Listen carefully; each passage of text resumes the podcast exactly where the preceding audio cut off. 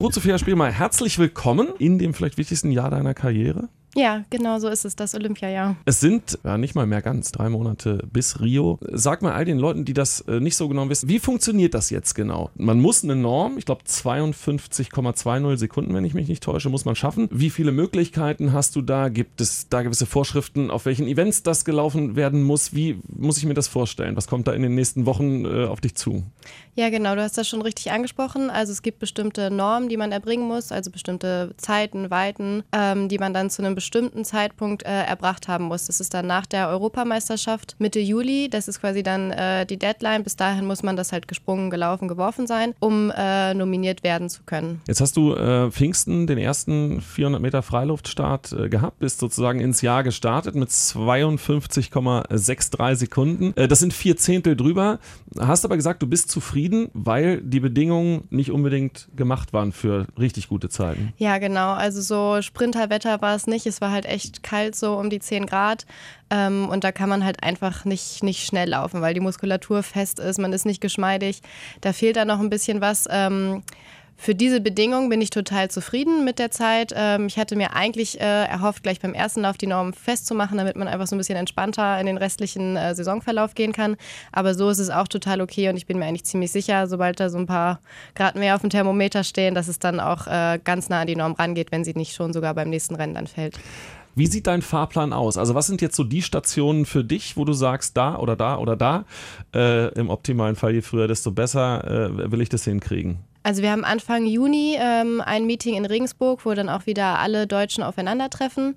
Dann sind zwei Wochen danach die deutschen Meisterschaften. Ist natürlich auch ein Höhepunkt in diesem Jahr, auch wenn es natürlich Wettkämpfe gibt, die noch viel größer sind wie Olympia und die EM. Ähm, aber bis dahin sollte eigentlich alles festgemacht werden und alles sicher sein. Und dann kommt hoffentlich die Europameisterschaft und dann Olympia. Woran kann man das festmachen, wie man drauf ist, dass man das locker drin hat? Sind das Trainingszeiten, die gemessen werden? Ist das einfach auch so mit der Erfahrung, die du mittlerweile hast, ein Gefühl, dass es funktioniert. Wie machst du das selber für dich fest, dass du sagst, das wäre eigentlich schon gegangen bei besserem Wetter? Also einmal ist es natürlich die Tatsache, dass ich diese Qualifikationsnorm von 52,20 letztes Jahr schon mal gelaufen bin und man eigentlich, ähm, wenn alles soweit in der Vorbereitung im Training gut läuft, dass man das dann auch relativ schnell wieder abrufen kann.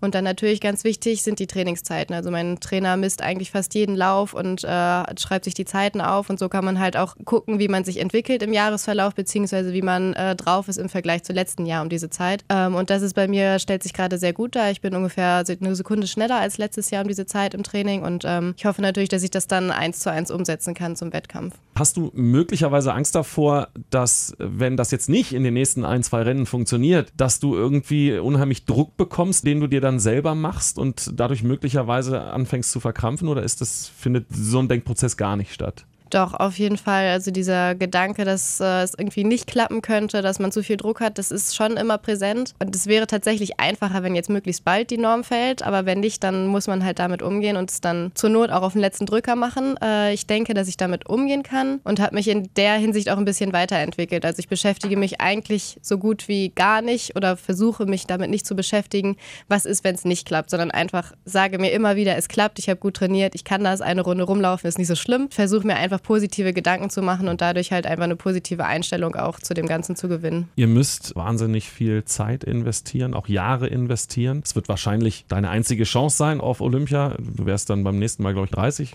Geht möglicherweise noch, aber wären nochmal vier Jahre Plackerei. Ist es manchmal äh, etwas, mit dem man sich beschäftigt, dass man einfach vielleicht dann am Ende doch nicht dabei ist, obwohl man im Prinzip jahrelang alles dafür getan hat? Ja, also das hat mich schon beschäftigt, aber ich bin irgendwie zu dem Schluss gekommen, dass selbst wenn es nicht klappen sollte, das wäre, ich wäre super traurig und es wäre echt schade, weil ich wirklich, wie du schon gesagt hast, lange daran gearbeitet habe. Aber letztlich kann ich dann trotzdem sagen, dass ich äh, eine erfolgreiche Athletin war und ähm, einfach lange Jahre auf hohem Niveau Sport getrieben habe und das ist auch viel wert. Also man kann da nicht sagen, ja, ich war Olympiateilnehmerin, aber hat trotzdem einfach viel erreicht. Viel von dem, was ich bin, was meine Persönlichkeit ausmacht, habe ich durch den Sport erlangt. Viele Freundschaften, ähm, viele Beziehungen wie die zu meinem Trainer, ähm, die sind einfach sehr eng geworden dadurch und die werden halt auch länger halten, denke ich. Man nimmt einfach trotzdem viel mit, auch wenn man dieses große Ziel Olympia dann nicht erreicht hat. Ja, und deutsche Meisterin wird man ja auch nicht mal eben im Vorbeilaufen. Ja. Wie sieht momentan dein Tag aus? Ähm, wie muss ich mir das vorstellen? Sieben Tage äh, hat die Woche. Ich kann mir vorstellen, jetzt gerade so in Richtung ähm, der großen Highlights, Deutsche Meisterschaft, Europameisterschaft, Olympische Spiele, so richtig viel Zeit für dich persönlich bleibt wahrscheinlich nicht, oder? Ähm, also es geht eigentlich ganz gut. Ich habe halt mein Unipensum ähm, sehr stark reduziert, einfach um halt genügend Erholungszeit zu haben, um nicht in den Konflikt zu kommen. Aber ich muss jetzt eigentlich lernen, aber jetzt sind wir wieder auf dem Wettkampf und ich kann mich auf gar nichts konzentrieren.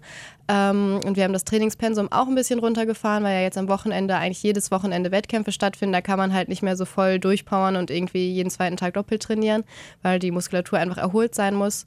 Ähm, deswegen ist es schon sehr fokussiert, aber ich habe eigentlich genügend Zeit, um zwischendurch einfach mal abzuschalten und was mit Freunden zu machen, um so ein Gegengewicht auch zu haben, damit man nicht einfach immer nur Olympia, Olympia, Olympia mhm. im Training äh, im Kopf hat.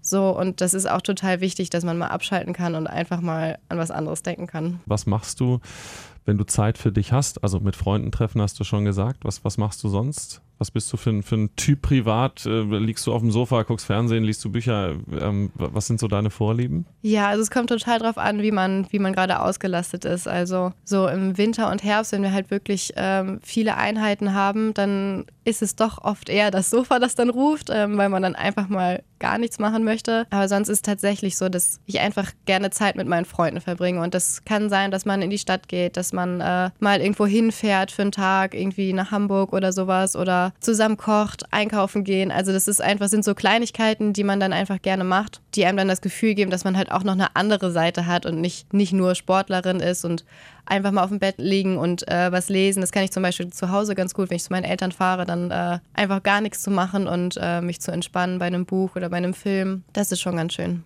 Wer sind so, ähm, mal abgesehen von deinem Trainer, die Menschen, die dich am meisten unterstützen, die dann im Zweifelsfall, ja, die einfach immer wieder das Gefühl haben, alles ist gut, auch wenn es vielleicht mal muskuläre Probleme im Frühjahr mal nicht so geht? Also ein ganz großer Anteil geht da in meine Trainingsgruppe. Wir sind, ähm, verbringen einfach fast jeden Tag zusammen. Man sieht sich jeden Tag im Trainingslager, hängt man so 24-7 aufeinander. Das ist total wichtig, dass man da ähm, sich gegenseitig pusht, dass man auch mal sagt, so, das war jetzt nicht so schlimm, dass die Einheit nicht so gut war oder auch wenn ein Wettkampf mal daneben geht, dass man einfach für sich da ist, weil kaum einer kann es so gut verstehen, die, als die, die dasselbe machen, so, die da halt jeden Tag mitkämpfen. Ja, dann mein Freund natürlich, äh, mit dem ich jetzt auch zusammengezogen bin vor kurzem, der kriegt das dann natürlich alles hautnah mit, wenn man dann halt immer sagt, so, ich habe jetzt keine Lust auf Training und ich habe Angst vor dem Wettkampf und so, dass der einfach so ein bisschen auch einen auf den Boden der Tatsachen zurückholt und sagt, ja, ist alles nicht so schlimm, du schaffst das schon. Ähm, ja, und sonst äh, meine Familie natürlich auch, die da total hintersteht und ähm, mir gerade was das Studium angeht auch keinen Stress macht, sondern sagt, ja, mach, wie du meinst, dass es am besten für deinen Sport ist. So studieren kannst du auch noch ein bisschen länger, aber der Sport geht halt nur jetzt. Das Letzte, was wir unbedingt noch äh, besprechen müssen, ist äh, dieser Grundsatz 400 Meter. Man hört unheimlich viele Leute, die sagen, das ist eigentlich die beschissenste Strecke, die man sich, auch, die man sich aussuchen kann.